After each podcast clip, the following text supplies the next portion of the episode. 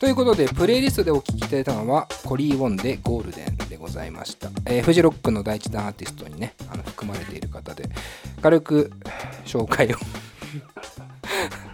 なんすかねなんか俺ワイドショーとか出れないわ絶対に。なんかすごい今気持ちとしてなんだろうな喋りすぎだよね。コンパクトさをね求められちゃうんだよね。ね。無理だよなまあ結局もう50分ぐらい喋ってるんですか僕は。ほぼ全部二重丸ですけどもね。丸が5分ですから。もうテーマ全部分は喋ってますよ。三角は3分のイメージでしたからね本当に。でもおかしいな。まずこのコリー・ボの曲受けでまず丸いきますから僕あの説明します。せっかくなんでフジロックの第1弾で。この方はまあ別にヘッドライナーではないですけども、えっと最近ロサンゼルスでとても話題のバンドがいてそれがブルフペックっていうんだけどあの4人組かなのバンドで、えーとミニマルファンクなんて言われ方をしてますけども4人がほぼほぼ、えーマルチインストゥルメンタリストというかいろんな楽器を弾けるっていう感じで、えーもう楽曲のなんていうか緻密さとかそのモータウン直系な感じなんですけども、えー多幸感とその演奏技術と、えライブのグルーヴ感とも最高でで以前僕なんかの回で話した記憶あるんですけど Spotify で面白い試みをしたバンドでもあって Vulfpeck っていうのは。えっ、と無音のアルバムを出したアーティストです。いたね。いたんす。1曲30秒ぐらいで10曲を出してまあ合計300秒ぐらいの無音のものを出した。でそれをまあなんだよ Sleepify とか Spotify と sleep をかけてなんかアルバムを出したんですよ。でそこで200万儲けたんですよ。そりゃそうだよな。300秒無音聞いたらそれで10曲分のお金が入るわけだから。だから Spotify も最初は結構容認しててそれ面白いっつって。ただそうなってくるとって話だからもうさすがに取り消されたんだけどその200万を儲かったお金はそのまま使っていてあの無料ツアーをするっていう。要は無料ライブのために無音アルバムを出して。あかっこいいね。ね超かっこいい。そういうことなんだよねそう。ワニも。ワニもそうなんだ。よ ワニワニ。使いたくなっちゃってる自分がいる。ワニワニ。ワニワニまでは大丈夫ワニワニまだ大丈夫。大丈夫だよ、えーでその、えーアルバムを出したブルーフペックってバンドがいてでそのバンド自体が結構流動的にメンバーをこうサポートさせたりとかするんですよ。でその仲いいやつらの一人がこのコリー・ウォンなんですもうブルーフペックのメンバーといっても過言ではないぐらい、えー近しい人で、えーまあ、この人が、えーまあ、フィアレス・フライヤーズっていうブルーフペックのなんかこうサイドプロジェクト的なバンドもやってるんですがソロで来ると。でまああの聞いてわかるようにもう爆上がりですよね。もう金子さんなんかど好みだと思います俺すごい好きです。ね。あのーこのやっぱカッティングギターが最高なんですけどもね。これがだからブルフペックじゃなくソロで来るっていうね。まあちょっとどっちかというとブルフペックを先に見たかった感じはあるんですけども今や、えーマディソンスクエアガーデンで、えーライブをするぐらいのビッグバンドですので、えーまあなかなか難しいのかなと。それでもコリー・ボンだけでも、えーバンドメンバーに下手したらブルフペックのメンバーいるかもしれないからあなんか楽しみだなっていう感じもしていますね。まああのーまさに今、えー旬なアーティストなんで、えーぜひとも皆さんねフジロックもし開催されてもし行く場合はあーぜひともチェックしてほしいなと思います。岩橋君もコリー・ボン知ってますか？いやあのブルースペック好きですね。おい！おい！ワニ。いやお前ワニ。お前ワニ入れすぎだろお前。まるで。何笑ってんの？クソ番組です えー、ブルーペック聞いてんだ？はい。なんで？何で知ったの？えっとあのトリプルファイヤーのうん鳥居くんだ。はい。がライナーかなんか書いてんだよね。そうだそうだ。なるほどさすがじゃん。好きなの？ブルーフペックは。あのそのアルバムばっかりですけど聴いあてるのは。のサッカーボール蹴ってるみたいなジャケットのやつ。あその次です、ね、あその次か。はいはい。山山の方山のやつね。はいはいはい。あ聞いてんだね。あれがすごい好きです。本当ですか？ありがとうございます。もう岩橋君のまとめ方分からなくなってきちゃった。いつもどうやってたっけ？タイムアップじゃない以上何があんの？あージョンとあーペコパバージョンあったなえええちょっと喉に何か唾液が詰まっちゃいましたけどウェイっつってまあまあそんなコリー・ウォンの楽曲でございました。引き続き佐藤直のフリートークスペシャル2020春をお送りしますがトピックさん最近見たネットフリックステレビの話。ああもう完全に完全に関係ないというか。もうダ話ですね。これが本来のフリートークステージですですよね。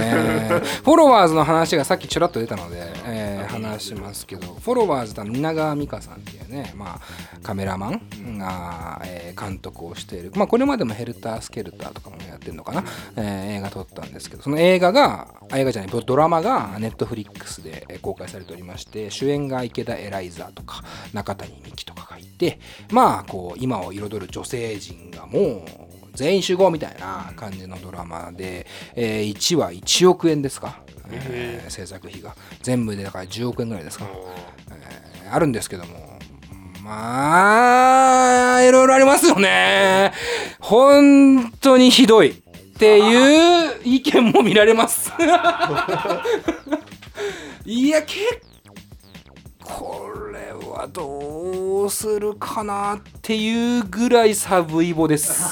そのただこれ別に実は否定してるわけじゃなくてあのすっごい嫌なのはね嫌なのはっていうかおそらく蜷川美香さんのそのなんて自分の人生と照らし合わせてんのかなとか思ったりいろいろ考えちゃうんですけどあの一番嫌だったシーンがあのパルプフィクションのシェシェイクを飲むダイナーでのジョン・トラボルタとユマ・サーマンのダンスがあるでしょ。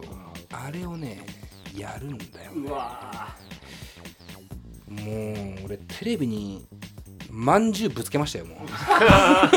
テレビが壊れないように。うん。本当に。なんかそういうとこがやっぱきついのよ。そのなんていうのかな難しい。でもさやりようでしょ？でね。いやそれでまあその要は出店元とかがダッセーなっていうかそのタランティーノをオマージュしたいのであればもうちょっとおしゃれな方法はあるだろう。って思うのにお前おしゃれなことめちゃくちゃやろうとしてんのになんでそこをクソダサいねんっていうなんかこのバランスが俺一番嫌いだから一番嫌いっていうのは要はサブカルとかあの映画好きとかをちょっとうん無視しすぎかな。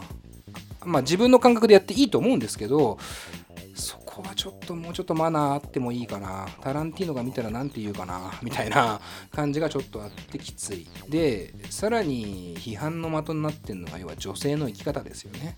女性の生き方を結構提示してる感じのドラマなんだけど結果的にじゃあ中谷美紀は、えーもう僕ごめんなさい。フォロワーズに関してはネタバレ関係なく話しますけどもあの、まあ、ぶっちゃけあんま面白くないんでその俺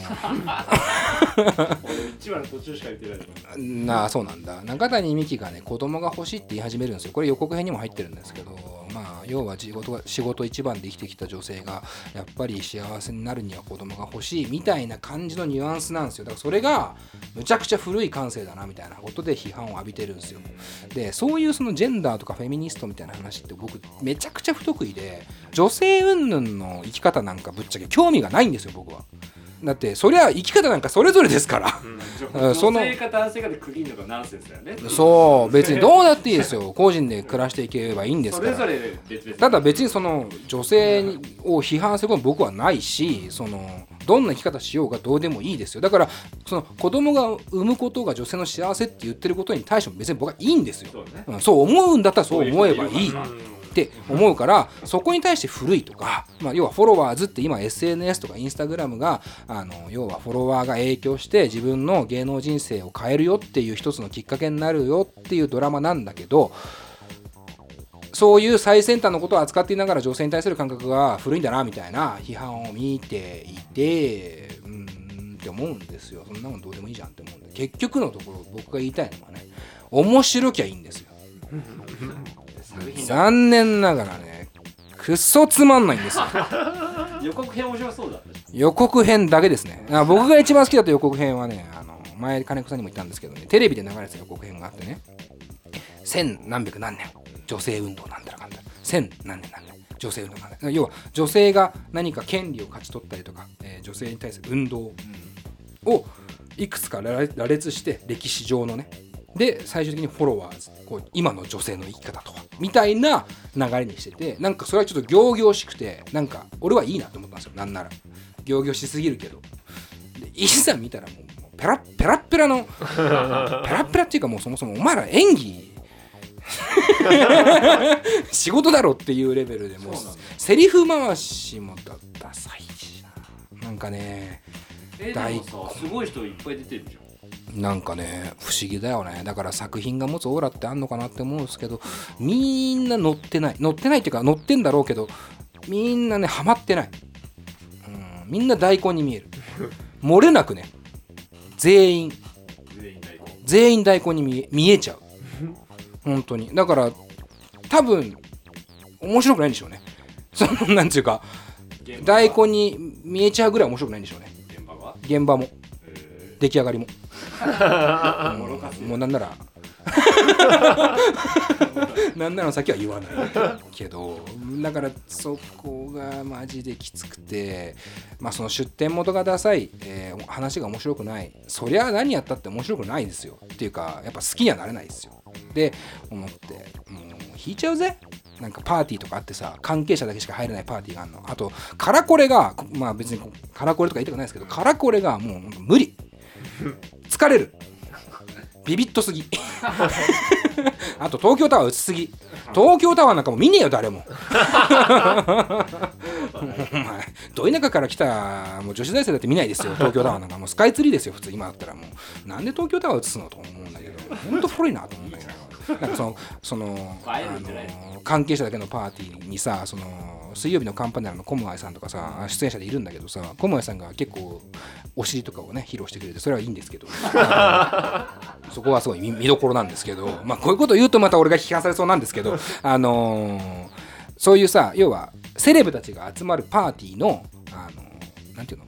支配人っていうかそのウェイターウェイトレス、うん、っていう形でその池田エライザとか、あのーコムアイとかがいるわけですよ。でそこで「今日なんか誰来るらしいよ」みたいなこと言うんですけど「今日あれだよ。ソフィア・コッポラも来るらしいよ」みたいな「えいやいや。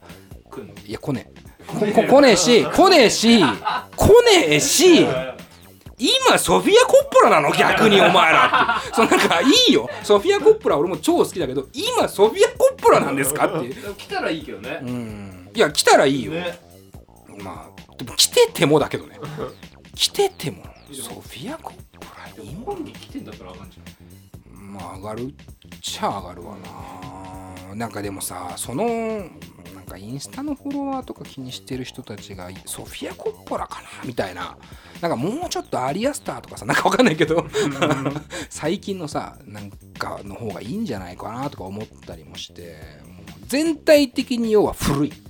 えと僕は思います。あんなに最新っぽいのにじゃあなんでそんなに1億円かかったのかって思うんですけどこれはま褒めるべき点かもしれませんがまず役者陣が豪華。これはまあしょうがないと思うんですよ、まあ、あとはセットとかあのまあその撮影に対するこうねなんつうか美意識の強化がすごいなっていうところ。でそれの最たるものが、えードレスとかそういったアイテムに対してものすごくハイブランドを使ってるらしいんですよね。だからそこがあおそらく借りるのとか高いんだろうね。使用権とかいろいろあるでしょうから。そこにおそらく金を使っているんじゃないかなっていう。だからもしかしたらそのファッショニスタの女性からすればあのアイテムもあのアイテムもこれもって言って、えーファッション的な興奮があるかもしれませんがイワッティなんかは見てないもんねフォロワー。だああ見てない。からもしかしたらイワッティなんかはファッション好きだから、うん、ああのドレス使ってんだとかさうん。コレクションで見たドレスだとかあるのかもしれませんけどまあそんなことはもう付け焼き場ですよね 面白くて最高なものですからね。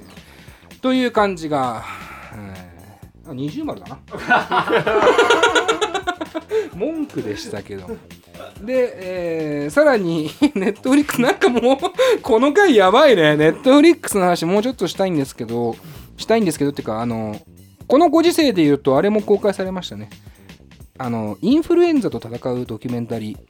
見てない俺もねこれすごいこのタイミングたまたまでしょうけどさすがにこんねあのコロナに合わせて制作っていうのはスピード感的に難しそうだなとは思うんですけどあのーパンデミックっていうパンデミック知られざるインフルエンザの脅威っていうのが本当についこの間、えー公開されて、まあ、要はこれってインフルエンザの流行を阻止するための予防と治療の最前線に立つ人々の姿を追うドキュメンタリーシリーズ。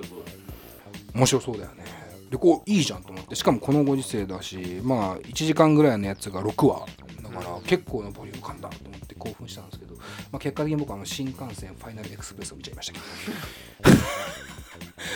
まあ要はねこれ面白いんだけどパンデミックっていうものを見ようとすると関連動画にパンデミックが出てくるんですよ。そうするともうほぼゾンビなんですよ、うん、やっぱそのやっぱ新幹線感染ですよ。し新しい感染と書いて新幹線ファイナルエクスプレスその新幹線と新幹線をかけてるんですよ。っていうのを選ぶぐらいの軽やかさはあるよちゃんとっていうか。面白いだろう、さすがに俺はパンデミックじゃなくて新幹線の方を見る。2回目だけど。やっぱ面白かったですねでもねあれねあれいいよね。あのー新幹線の話ですけど。あの韓国の映画で、うん。ん。あのーまさにパンデミックが、まあ、何の前触れもなくあの急に起こるんですけど、あのーまあ、娘と、えーちょっとこう疎遠になってしまってる父親というかが娘が母親に会いに行きたいっつって一緒についていくっていうところから始まって、えー乗った電車の中であのめちゃくちゃゾンビ出てくるってやつなんですけどあのゾンビっていうかなんていうんだねバイオハザード系なのかな？あれは。まあ一応その菌でやっぱ噛まれて増殖していく、生きがいいやつだね。そういうあそのゾンビがねゾンビって言っていいのかゾンビだね。がね異常に速いんですよ。早い。むちゃくちゃ速いのお前普段そんな速くねえだろぐらい速いんですよ で新幹線っていう要は密室空間でやるゾンビ映画としてものすごくセンセーショナルだったんですよ。でそれはめちゃくちゃ確かに面白くてあの ただこのご時世に見るとなんかこう冗談にならないっていうかさそのなんか満員電車がうんぬんとか言ってる時にこう思いっきり電車の中でもう人食いまくりますからあれはでもまあなんか別に笑い飛ばすわけじゃないですけどまあそれぐらいの軽やかさは持ってていいかなっていう感じもねねちょっとしましたけどもね。まあプラスだとはテラスハウスぐらいですね見てるのは。ね。っていう感じです。でまあちょっとこの後あの僕が見たテレビの話もしたかったんですけど何分喋ってるのかもう分かんないですね。1時間半ぐらいじゃうーん喋りすぎですよ。花丸ですよもう。なんでイワッティの話に移ろうかな。最後の締めで。ね。トピック4イワッティの 初めてタイトル見た。イワッティの滑らない話ってお前、えお前これはパワハラだぞ。俺こんなん書かれたら多分ぶっ飛ばすと思うわ。いやこれを書くことによって滑ってもいい感じになるよ。まあまあまあ。なんか最近なんか見てんの？ー、いやえ最近ですか、うん。うん。最近はあの「ワンピースを読んでます。の何年越し？まず。でもみんな好きだからな。まあワンピースなんで？なんか今タダで読めるんですコロナの。あああれで。そっかそっか。なるほど。今あれだ。その漫画サイトとかがそうそうそう。いろいろやってるよねうん。まあ音楽とか映像もそうですけどね。ゲームとかもそうだね、うん。値下げしたりとかね。無料でできたりとかする。その一環だ。はい。でワンピースが何？全部見れんだ。60巻までです。60巻なんだ、はい。へえバギー出てきた？バギーは一家だじゃあじゃああれはあれは？樽に入って出れなくなっちゃったおじさあガイモン。なガイモン。ガイモン。は？出ました。出た？はい。あれ何巻ぐらい？えー、でも8とかもっと早いよずっとマジもっと早い。2巻2巻とか。バギーとガイモンぐらいしか知らねえんだよな。あ俺も見たんだよ。ワンピースは一通り。え。一通り読んだんだけどまあ俺ら世代じゃん。完全なる。ハンターハンターとワンピースが同時期ぐらいに始まってて。リアルタイムでそうそう。で俺らはハンターハンターに完全に持ってかれましたけど60巻だとなんかさ俺見た記憶あんのは何年後みたいになるでしょ？あれ。あの要はじゃあまた会おうなのやつ。そのまたここで会おうのやつが一回入るんですよワンピースって。で2年間修行みたいな時期があるんですよ。じゃあ1巻なの？それ。1巻じゃないよ。じゃあ何巻かいや50巻ぐらいじゃないの？修行？修行みたいな。1巻はあれだろ？なんか。でゴムゴムゴムゴムのだろ？あに食って体が伸びる。修行じゃない。体が伸びる。ああ。その修行じゃない。あなんか全員集まってあそこそこそこそこ強い敵倒してなんかもう無理じゃね？ってわかんない。俺全部想像ねこれ。想像ってか記憶ね。なんかもう無理じゃね？ってなって一回帰ろうぜってなるわけ。結局結構来たのに。結構来たけど一回帰ろうぜってなる。でもう一回ここ集合ねっつって。なるのよ。ってなってから見てないのよ。うん。もう一回帰るんだったらもういいわと思って。無理無理とどこまで行ってんの？えでもまだ帰ってないですね。えマジで、はい。60で。何巻ぐらいまでいってる60巻まで見た35とかで。すああじゃあまだか。多分あれじゃない？バギーとか出てきたよ 知識がバギーしかねえ。あとバギーが何の実だったか覚えてねえのよ。バラバラのみたいうわーあーそうだえルフィははい。ゴムゴムの実、なあいつってゴムゴムだけしか食ってないの？あれ何個も食えんの？いや知らない。いや食べれないんですよ。あ食べれないんだ。はい。一、人1個までなんだ。2個2個食いするとどうなの？食べると、うん。体が張り付いてしまう。怖っ。怖っ。死に方怖いな。えじゃあさ食わせて殺すっていうさやりあー方があるじゃん。確かに。ありますね。あ出てきた。いやでもルフィに。た相当見つかんないらしいんですね悪魔の実ってあーレアアイテムなんだ、はい。でもめっちゃ出てくるじすげえ早い段階で食ったねルフィじゃん。ね。えだってまあそれは話が破綻するだろうけどすごいレアなのにねサクッと食っちゃったんだもん。ね、あじゃあでもシャンクスはさめっちゃ強い海賊誰だよシャンクス。赤髪のシャンクス。あ親父か。親じゃああの師匠っていうかさ。ああのうんうんうんうん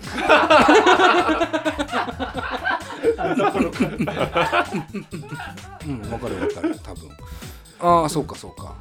パッと見3時みたいなやつ。あなんかなんか確かに。あだよね。ねなんかちょっとダンディーな3時ぐらいの でしょ。うん分かった分かったはいはいはいはい。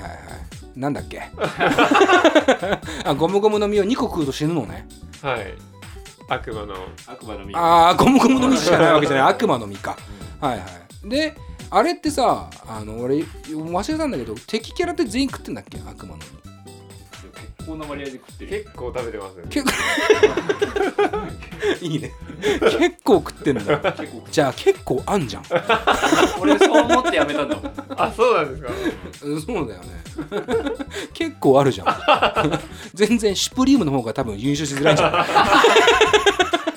わかんないけど。わかんないけど。そんだけ食えんだったら。でもシュプリームのレアアイテムぐらいなもんだまあもんシュプリームかけるルイ・ヴィトンぐらいの。あれかな。悪魔の実あー。もしくはディオールかけるジョーダンぐらいの。めっちゃ例出すけど。なるほどね。ああそう。面白い？いや面白いですね。あそう？はい。なんか岩手好きそうだな。えハンターハンター読んだんだっけ？ー、いやまだ「ハンターハンター」は1巻の半分ぐらいですかね ハンター試験前夜じゃん。そうなんだね。面白いか俺ね。ワンピースね。金子さんもあんま読んでないよね。ワンピースは俺はね毎、ま、トライしてるんですよ何度も。はいはいはでも毎回ねどうしてもねあのなトナカイのやついるじゃん。チョッパいああ嘘つきだ。ーえ？え？ちょちゃうっけチョッあれパーは嘘つきじゃないよ。あすえ待ってウちょソップウソップだろ。あそれは嘘だわ。うん。そ そいつだわ絶対に。絶対そいつだわ。嘘つきは。千鳥のネタみたいな。泥棒だ泥みたいなもんだもんウソップだもんね。うんうんうん。そうそう。だからチョッパーが出てくるところぐらいまででしか行かないんだよねなんか。うんテンションが持たなくて。チョッパーってあーコックシェフシェフ。やちょ待って待って結構忘れてるわ。ね。トナカイが？いやまず指ないじゃん。え？お前読んでんだ もう全部忘れてる。本当に何の記憶もないんだよね。なんかワンピースって医者のね医者の人が可愛がってたトナカイなんだよね、そんな不安なことある？まあいいや。でこでかくなるから。うん。ああそうなんだ。そうそう。そっか成長するのね。なるほど。はいはいはい。チョッパーが出てきたぐらいで金子さんは辞めちゃうんだ。そうそうそう。うん。それは何？トナカイにトラウマでもあんの？いや違うんですけど、ん。えこれこれ説明していいの？いいよ。別に。もうもういいよ。もういいよ。ああともう聞かなくていいよ。そうねもしい。けどうんうん。ワンピースって、うん。俺すごい最初面白いと思った人なんです、うん。はいはいうん。すごくいいなって思ったんですよ、うんうんうんうん。でイラストいいしはいはい。なんか全部映えてるっていうかそれこそなんか全コマもいいし、うんで話も濃度が濃いしで僕はすごい感動したんですよ。うん。それそれは途中のグランドラインに行ったところ。うん。うん。グランドラインっていうのがゴールみたいなとこ？まあもうもうちょっと先か。もうグランドラインっていうのはマラソンで言うと何キロぐらい？まあそんなに分かんないけど。簡単に言うとルフィっていうのがじゃあ日本に生まれたとするじゃないですか。はいはい例えばね。そうそう。で、本当はと本当はアメリカだけどね。うん、知らんけど。どこだか分かんないけど。どこだか分かんないけど、までその日本に生まれた子がそその海賊要は海賊時代ですよ。うんうんでそこから日本海から出て、うん。世界の海へを目指すんだって言ってるんだとしたら、うんグランドラインっていうのはもう太平洋。ようんなるほどはいはいはいはい。で太平洋のどっかにワンピースっていうお宝があるぜってことでしょ？うん。ああ。あ話の主題あとしては。そういうことか。ワンピースっていうお宝を探しに行く話だあれ。そうあそうなんだ。俺俺結構それ知らなかったかも。いや一巻の最初のページ。マジ？いやいや 俺バギーは見てるよ。おかしいな。で、うん。そのグランドライン東京湾にいたうん。少年がうん。世界に行くためにはいはい。まあ頑張ってこれから仲間探すんだって言って、うん。でととりあえず日本でこう仲間を集め出すわけ。はいはいはいはい簡単に言うと。領海の中でね。そうそう日本の領海の中でね。そうそう。で日本のつわものを集めてなんかおよっしゃ行こうぜ。はいはいはいはいはいはいで太平洋に行くわけですよ、まあグランドラインっていうねでその時にお日本人じゃないんだけどお世話になったその憧れる対象になったやつがいるわけ。それがシャンクスね。うんはいはいはいはいはいはい。でそいつは日本人じゃないんだけど、うん。その海の広さだったりその男のロマンを教えてくれた人なのなるほどはい。で師匠ね。でもそのルフィはその日本海でその日本海に荒ぶるうん。モンスターに襲われそうになって、うん。それをシャンクスが助けてくれるはいはいはいはい。わけよ。うん。でそれでシャンクスは片腕を失うんだけど、はいはいはい。それでいそれを助けてくれたシャンクスがはいはい。ルフィがいざそこから別れて修行して仲間を集めて太平洋に出た時にシャンクスのシーンになってうん。うんえっ、とななんつうの WANTED っていうあのあああの賞金首のね。そうそう、ん。賞金首のやつにルフィのな顔が映った賞金首のうん。チラシをシャンクスが受け取るんですよ。へえでうん。よく来たなルフィあっていうシーンがある、俺の俺の位置まで来たな。っていうかねうん。その。でそれをうん。私に来たやつがその七分バギーなの？違う。ああ違う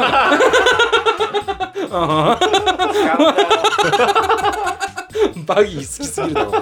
うん。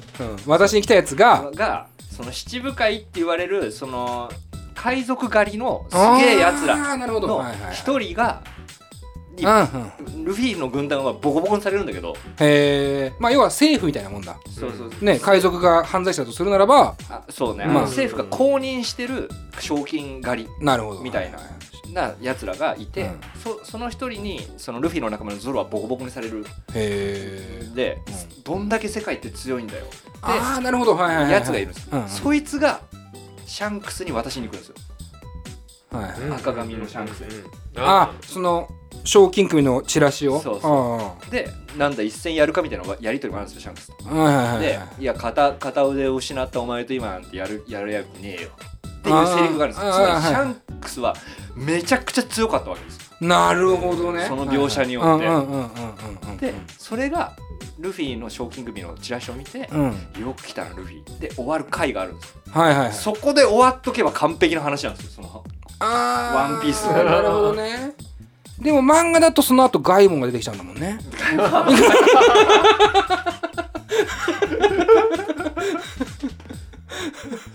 なるほど。そう。あれペースおかしいんですあの話。ああそういうことか。俺は完全にあそこで終わる話だったはずだったと思った。あー。それを見た時はいはいはい。でそで綺麗なんだ。そう。でなんなら冒険が始まるぜで終わるってことだ。そう。言ったらこうさらなる上に行くぜで終わるっていうか。そしたら全員ほぼ俺が見た時は全員ほぼ全員と言っていいぐらいうん。なんか見ん食ってんすよ。出てくる、はいはいはい。敵出てくる敵うんうんうんがでいっぱいあんじゃんって話にもなるし。うんはいはいはい。あと俺はバギーはめっちゃ強いと思ってたし、おいやいやいや俺もバギー最強説あるよまだうん。いまだにあるよ、うん。俺もいまだに思ってる、うんバラバラ。バラバラの実めっちゃ強いじゃん、うん。強い強い。だってバラバラになっても知らないんだからっであの設定なんだったのていうかバラバラになって知らないんだったらそもそも2個食って破裂してもバラバラだから大丈夫だ 一生破裂とくっつきを繰り返すだけのバギーになるかもしれない だから俺はラスボスバギーっていうのがけどお俺は思ってた思ってるよいまだに。あえまだバギー生きてんの？バギーは、うん。と俺はまあ生きてる追ってないの分かんないけど途中のさ表紙にさ、この1話1話区切れてる表紙にうん。ミニストーリーみたいなのはい、あー。あるねあるね、うん、あるある。あそこにちょくちょく出てくるんですよバギー。ってあへえあやっぱじゃあ愛されキャラではあるんだ。バギーのその後みたいな。へえのが出てくるんですよ。はいはいはいだからありえんじゃんっていうおおなるほど。バギー説。え外門説はない？ガイモンも出てくるんですよ。ラスボス？ガイモンもねちょそそれ言うのでちょくちょく出てくる。マジで？おじゃあ、ね。やっぱバギーとガイモンはすげえいいキャラなんだ。強キャラなんだ。へえこんなにワンピースの序盤を説明する番組多分ここ5年ないと思うよ。いやそこまでめっちゃ面白いんだよ本ーいやでも俺見てるよ。当うん。そこまでいいよね。いや見てんだよ、うん。見てんだけど思い出せねえんだよ。なんかそんな感じ。だからずっとそうじゃん、うん。なんかワンピースって。なんかずっと熱いよなあれってな。ああそうですね。なんか疲れんだよな。そうなんだよ。うん。そんなに泣けねえよ。人って。たまにはそのねなんか犬フランダースの犬とか見たいんだよ。なんかそんな熱い友情みたいなとこばっかりで泣けないよ人だって。俺は思うタイプなんですけどね。でもみんなそれがやっぱいいんだもんね。熱い熱いっていう感じ俺やけくそになってるからももう一つ言うけど。やけくそになってるのはやばいな、うん。一番やけくそになっちゃいけない人だから、ワンピースとさうん。ハンターハンターってあるじゃないですか、うんうんうん。これどっちにはまるかって割と結構問題だったまあまあまあ確かかにあるよね、うん。問題というかまあ話題にはあるよね。で今圧倒的な勝者がまあワンピースではまああるのかそうだね。世間一般的には、うんうんうん。まあそうだねでも俺らがやっぱときめいたのはハンターハンターだった。うん。まあ周りはどうか知らないけど、うん。まああるんですよそういう気持ちは、この2つ何の差があるかって分かります？何の差があるか。そうこの2つ。漫画としての差ってことね。それはあの休む休まないじゃなく。うななくーんやっ構造上の問題っていうか。ぱ心臓抜けるか抜けないかじゃん。素手でワンピースで抜けるキャラいるかもしれないから。言いました言いました。えー、マジで？いいんだしてんじゃん太田さん。キルはじゃん。キルはないしはゾロディック家じゃん。へええー、違いでしょ？その違いか。なんだろうなその2つの漫画の違い。俺の感覚だけどまあなんか首が折れて死ぬ時気づくか気づかないかじゃん。ハンターハンターは気づかないからね。首折れても。あって死んでるから。俺一番好きなシーンだけど。その細かさはやってないとああそうなんだ。はあはあ。あくまで僕の感覚ね、はいはいはい。修行シーンがあるかないかなん。ですああはいはいはいはい。ハンターハンターはほぼ修行じゃないですか？そう、ん。ハンターハンターはまあもちろん才能もある子たちだけど、うん。そいつらがすげえ苦労して強くなっていく様を追うのがハンターハンター、うんうんうんうんうんなるほど、うんで、はいはい。ワンピースはそこはやってるっぽいんだけど書いてないから分かんなくて、うん読者は。ああ要はそれぞれ強く強いやつらがあどう集まるかなんですよ。だからアベンジャーズなんだ。そああなるほどなそそうかそうか。だから、まあ、ハンターハンターはほぼほぼデビッド・フィンチャーと考えていいですもんね。アベンジャーズとデビッド・フィンチャーの違いかどうか知らんけど。もっと適えか。適切なのはあると思うけど。確かに。ベストキッドかアベンジャーズかの話かななるほどね。そうか。だからあれかも。2年後で辞めたのかもしれない。2年後か分かんない。5年後か知らないけど、そこで結局はしょるんだみたいなね。うんそこの要は2年間の修行が見たい自分がいるのかもしれないもしかしたら。だからさ要はそこでさ修行をやってくれるハンターハンターになぜずっとついていけるかっていうとさ、うん。俺も頑張ればこうなれるかもしれないって思える。すごい深い話になってきた。深いですよ。うでもんうん。ワンピースは途中で気づくんですよ。ちっちゃい頃は自分にも才能があるかもしれないと思ってたけど、うんその才能がないって年を重ねるごとに、うん。だんだん人は気づいてくるんうんですよ。あーそうなった時に俺はここに入れないんだって気づく。はいはいはいはいはだからきつくなる、いなるほど、ああそういうことね。そう投影できなくなるんだ自分そうそうあでチョッパーいつ出てくんだ。よお前ふざけんなよ。その話チョッパーまでいかねえよ俺ずーっと思ってたんだよ。いつチョッパー出てくんだよじゃあって。お前がチョッパー出てきてから見なくなったって話が急にもう。いやいやこれしゃしゃべれるけどチョッパーだまではいけるのはうん。理由があって、うん。チョッパーは唯一こう下積みシーンじゃないけど。あ修行がある。そうそう。ああそういうことでそこまでは頑張れるわけ。かはい そういうことだったのね。なるほどね。他のやつはほぼないから。あまあウソップぐらいだよね途中ね。あウソップありますね。ウソップは途中あるんだよあねりますあります。嘘をつかなくなるの？いやすげえ強くなるの。すげえ強くなるの？ウソップが？へえ。あのキノピオみたいなやつでしょ？そうそう。キノピオじゃねえや。キノピオはあのマリオのキャラだった 全然鼻長くないわ。めちゃくちゃちっちゃいわ。ほぼチョッパーだわ。背丈は。ピロの方だ。きキノあピピノ ピノキオの方だはいはい。ああそうなんだね。あいつは強くなんだ。あいつは強くえー、だってあいつ生身っぽいもんな。嘘つく能力嘘の身を食ったわけじゃないもんだって。ねそうそう、うん。だから彼の得意技はただの嘘つきだもんね。嘘つきなんだけどそれを嘘を利用した要は作詞家策略家ああなるほど。としてあの敵を欺いたりなんだったり。っていうことを、うんうんそういうことね。そっちに生かせるんじゃないかって気づいた生身の人間なんだけど、はいはいはい。そいつがめっちゃ強くなる。途中で。それは知ってる。うん。そうなんだね。なんか見てみたいけど実際でも今面白くて読み続けてるんでしょ？イワッティをそうですね。うん。ちょっとじゃあ「ワンピースの話は全部イワッティが聞くことにしよ。う、うん。あとあれまさかの「ワンピースは金子さんが二重丸っていうね。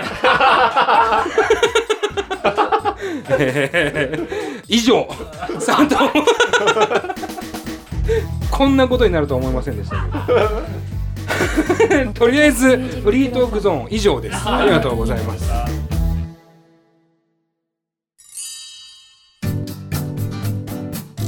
在レディオ DTM では番組で流す CM スポットの枠を販売しております。毎月3万件を超えるアクセス数がある音楽番組を使って効率的にイベントの告知や企業 PR などをしてみませんか？詳しくは番組サイト内の特設ページをご覧ください。